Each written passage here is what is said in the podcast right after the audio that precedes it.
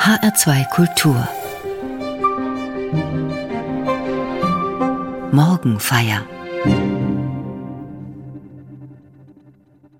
Jesus Christus sagt im Johannesevangelium, in der Welt habt ihr Angst, aber seid getrost, ich habe die Welt überwunden. Ich kann diese Worte zurzeit gut nachvollziehen. Noch nie haben sie mir so aus der Seele gesprochen wie in diesen Wochen. Es sind zu viele Krisen, die da auf einmal zusammenkommen. Sie dringen geradezu gnadenlos auf uns ein und verändern das ganze Leben. Der Krieg in der Ukraine hält mich in Atem. Die Klimakatastrophe mit ihren Unwettern und Hitzewellen raubt mir den Atem. Umweltschäden in Flüssen kommen dazu und die Epidemie ist auch nicht überwunden. Dazu die Konsequenzen, die daraus erwachsen. Woher soll das Gas für die Heizung im Winter kommen? Wie soll ich die zusätzlichen Kosten für die Preissteigerungen auffangen? Das alles überfordert und macht Angst. Vieles ist nicht mehr, wie es einmal war, und es steht zu befürchten, manches wird auch nie wieder wie früher oder wie wir es gerne hätten. Viele Menschen reagieren auf die Herausforderungen mit Ratlosigkeit und Ärger. Der Umgangston wird härter. Welche Rolle spielt die Kirche angesichts der Ängste, die diese Unsicherheit hervorbringt? Was bedeutet es für den Glauben? Kann er sich in Zeiten der Krise bewähren? Und wie sieht die Perspektive aus, die jetzt hilft, die neuen Mut macht, die mich tröstet und Hoffnung weckt? Die Worte In der Welt habt ihr Angst sind schon mal etwas erleichternd. Dann fühle ich mich mit meinen Sorgen nicht mehr so ganz alleine gelassen.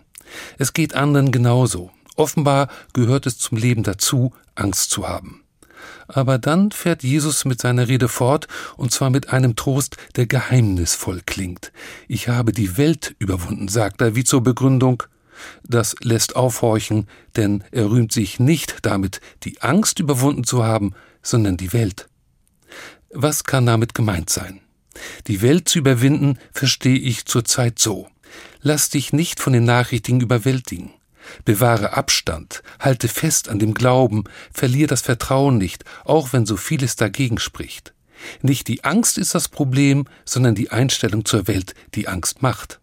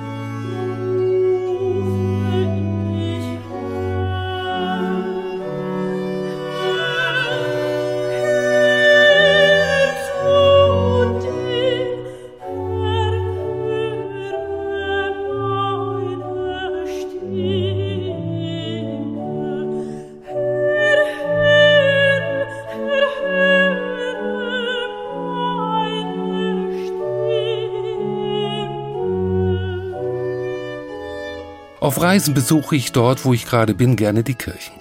Vor allem in Griechenland liebe ich die alten, schon verwitterten Dorfkirchen mit ihrer prächtigen Gestaltung im Inneren. Die orthodoxen Ikonen erscheinen mir wie Bildergeschichten, in denen ich stundenlang lesen könnte. Und am Ende des Besuchs geht mein Blick meistens nach oben zur Kuppel. In der Frömmigkeit der Orthodoxie ist sie das direkte Abbild des Himmels. Dort soll der Blick hingelenkt werden, dort sollen die Gedanken verweilen, wenigstens für einen Moment. Vieles von dem, was ich in den griechischen Kirchen entdecke, unterscheidet sich von dem, wie die Kirchen zu Hause in Deutschland aussehen.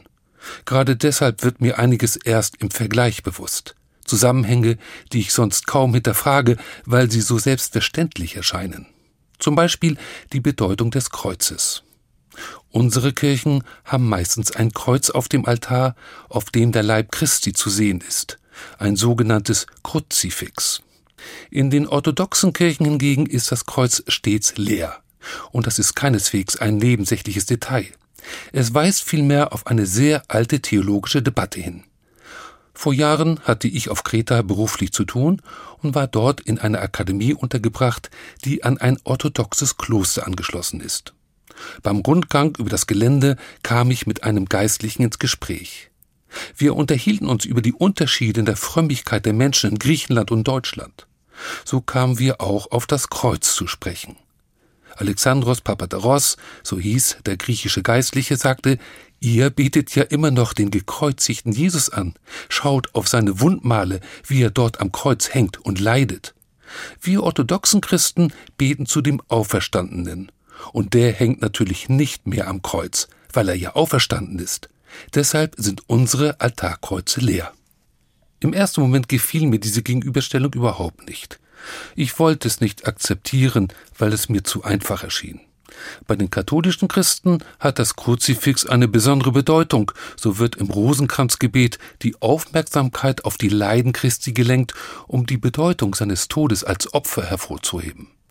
In evangelischen Kirchen ist das nicht so ausgeprägt. Dort kann man beides finden, Kreuze mit dem Leib Christi und genauso welche ohne.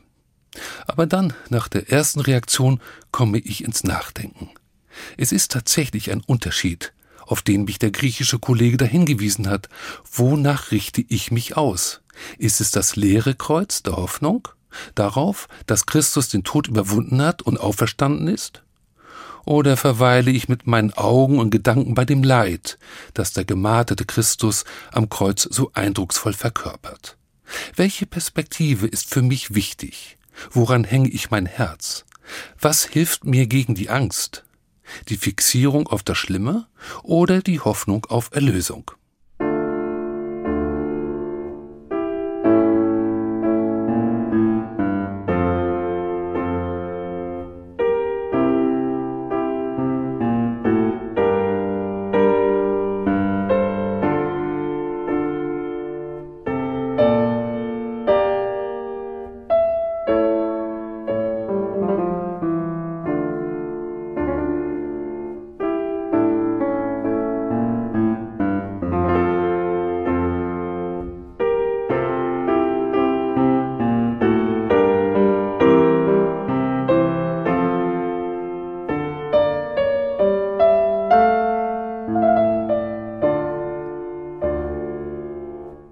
Zeiten der Krise ist besonders wichtig, welche Perspektive ich einnehme. Gebe ich mich nur der Verzweiflung hin oder lasse ich Platz für die Hoffnung? Wie wichtig das ist, verdeutlicht eine Geschichte aus dem Alten Testament. Schon der Ort ihrer Handlung ist sprichwörtlich geworden, Sodom und Gomorra. Davon sprechen wir, wenn alles aus dem Ruder läuft. In der Bibel sind diese beiden Städte ein Inbegriff dafür, wie Menschen sich falsch verhalten und dadurch eine Katastrophe auslösen. In Sodom und Gomorra kommt alles Schlechte zusammen. Die Einwohner verhalten sich asozial und gehen brutal gegen andere vor. Unruhen und Tumulte brechen aus, es herrscht Chaos. Wo man hinblickt, tut sich ein neuer menschlicher Abgrund auf. Eine Klimakatastrophe steht bevor, es wird Schwefel und Feuer regnen und die Städte vernichten. In einer der Städte befindet sich auch Lot, der Neffe von Abraham. Er will zusammen mit seiner Frau und seiner Familie raus aus dem Elend. Er sucht nach einem Ausweg, einem Weg in die Zukunft. Und er bekommt auch eine Chance, allerdings unter einer Bedingung. Zwei Boten Gottes raten ihm dringend, wenn du fliehst, schau nicht zurück. Ich verstehe das so. Denk jetzt nicht an erlittenes Unrecht zurück. Klammer deine Ängste vorübergehend aus, fixiere dich nicht auf das Schlechte, sonst erstarrst du. Schau stattdessen in die Zukunft. Lot beherzigt das. Aber seine Frau schafft es nicht. Sie möchte wenigstens einen kurzen Blick zurückwerfen, noch einmal inhalten. Ich kann das gut nachempfinden. Die Versuchung ist groß, immer wieder auf das zu schauen, wovor ich mich fürchte. Aber ihr, der Frau von Lot, wird dieser Moment zum Verhängnis. Indem sie sich umdreht und zurückblickt, erstarrt sie und wird zu einer Salzsäule. Bleib nicht stehen und schau nicht zurück.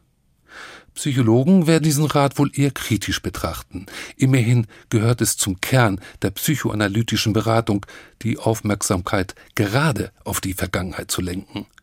Man spricht dann davon, die Vergangenheit zu verarbeiten. Aber in Zeiten der Krise ergibt die Empfehlung, nicht zurückzuschauen, dennoch Sinn. Die Erzählung von Lot und seiner Frau ist eine Angstgeschichte.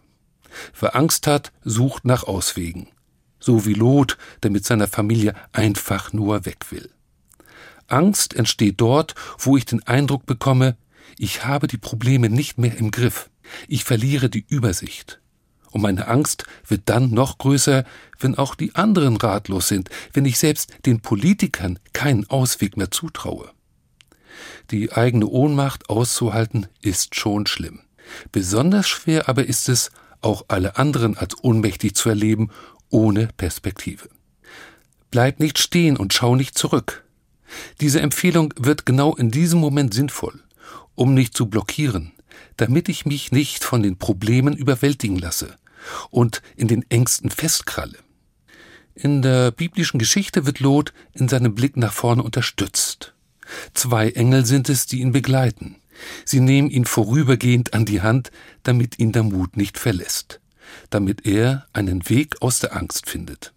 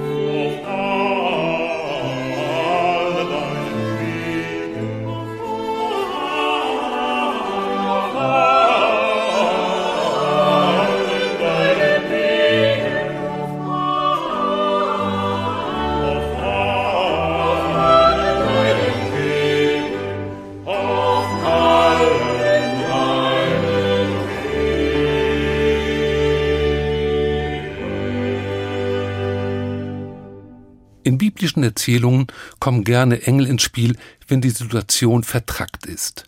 Die Engel sind ein Ausdruck dafür, dass du nicht alleine bist, dass jemand dich vorübergehend an die Hand nimmt. So gesehen haben diese himmlischen Gestalten eine therapeutische Wirkung. Sie helfen dabei, Ängste anzunehmen und trotzdem zuversichtlich nach vorne zu blicken.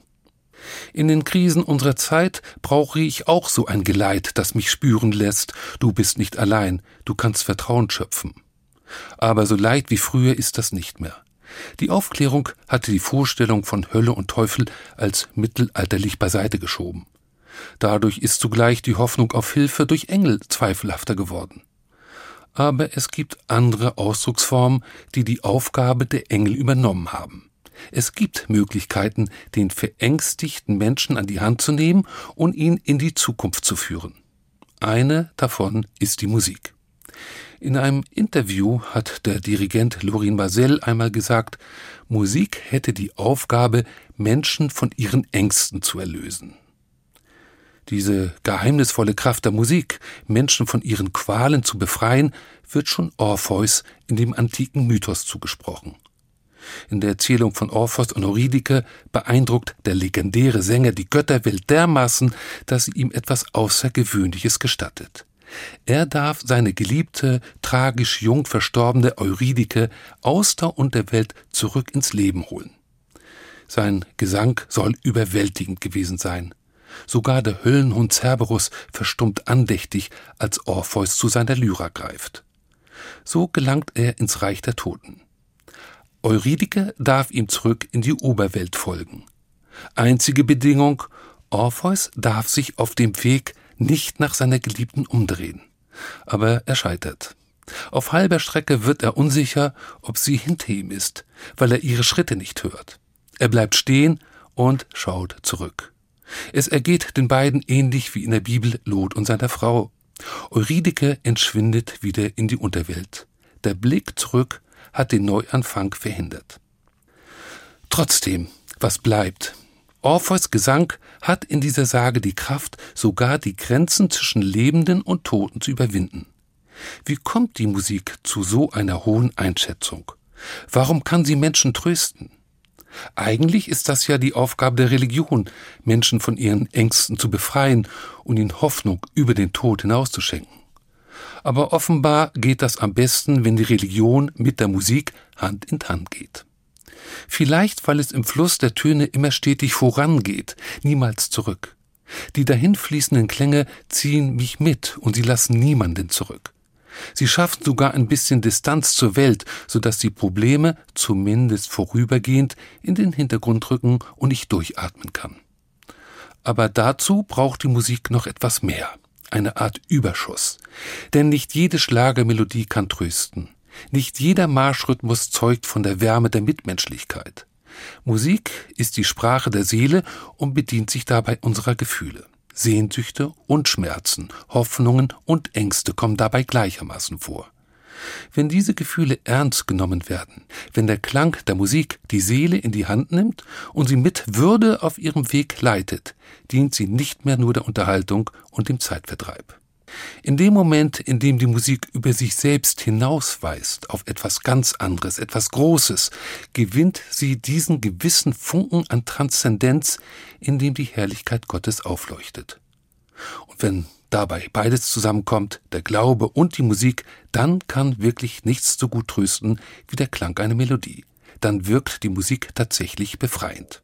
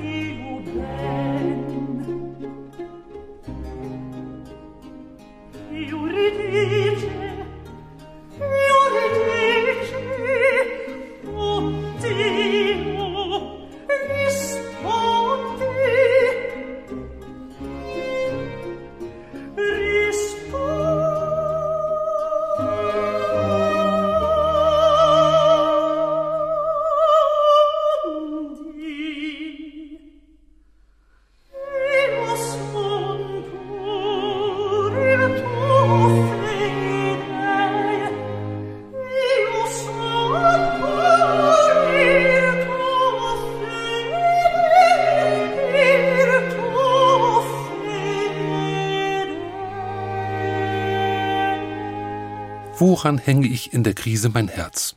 Sind es die Probleme, die mich in den Bann ziehen und nicht mehr loslassen? Oder ist es eher die Hoffnung auf Lösung, die mitunter etwas naiv wirkt? Diese Alternative lässt sich auch theologisch ausdrücken.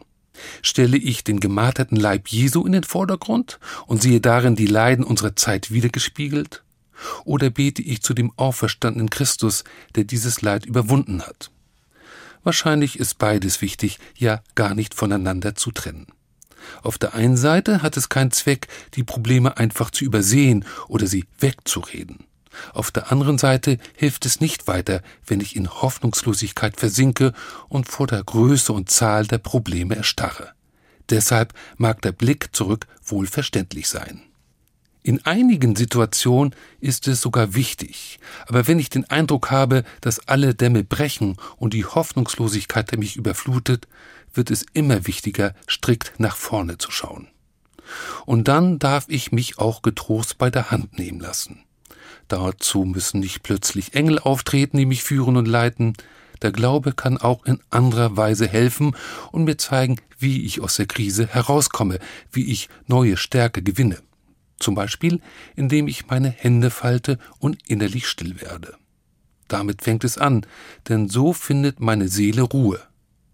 Statt Stillehalten kann ich auch Worte sprechen, die mir vertraut sind, etwa das Vaterunser, den 23. Psalm, der Herr ist mein Hirte, mir wird nichts mangeln. Oder eine Seligpreisung aus der Bergpredigt. Selig sind, die Leid tragen, denn sie sollen getröstet werden. Oder selig sind die, die Frieden stiften, denn sie werden Gottes Kinder heißen. Wenn ich das spreche, kreise ich nicht um die immer gleichen Gedanken, die mich sorgen und ängstigen. Auf diese Weise findet die Seele Hoffnung. Mir hilft außerdem, wenn ich mit anderen an einem Tisch sitze, etwa ein Brot teile oder gemeinsam ein Glas Wein trinke. Dann fühle ich mich nicht alleine gelassen, kann mit anderen teilen, was mich bedrückt und hören, ob es ihnen ähnlich geht. In der Gemeinschaft findet meine Seele einen Weg aus der Isolation. Und dann ist da ja noch die Musik als Mittel, um getrost zu werden. Singen. Das muss nicht immer laut sein. Schon das innere Mitsummen einer vertrauten Melodie, das Hören einer wunderbaren Musik genügt, um den Staub des Alltags hinter sich zu lassen und der Seele Flügel zu verleihen. Meine Erfahrung ist, der Glaube kann mir tatsächlich helfen, Zeiten der Hoffnungslosigkeit zu überwinden und einen Weg aus der Krise zu finden. Es gibt einige Möglichkeiten, gegen die Resignation anzugehen.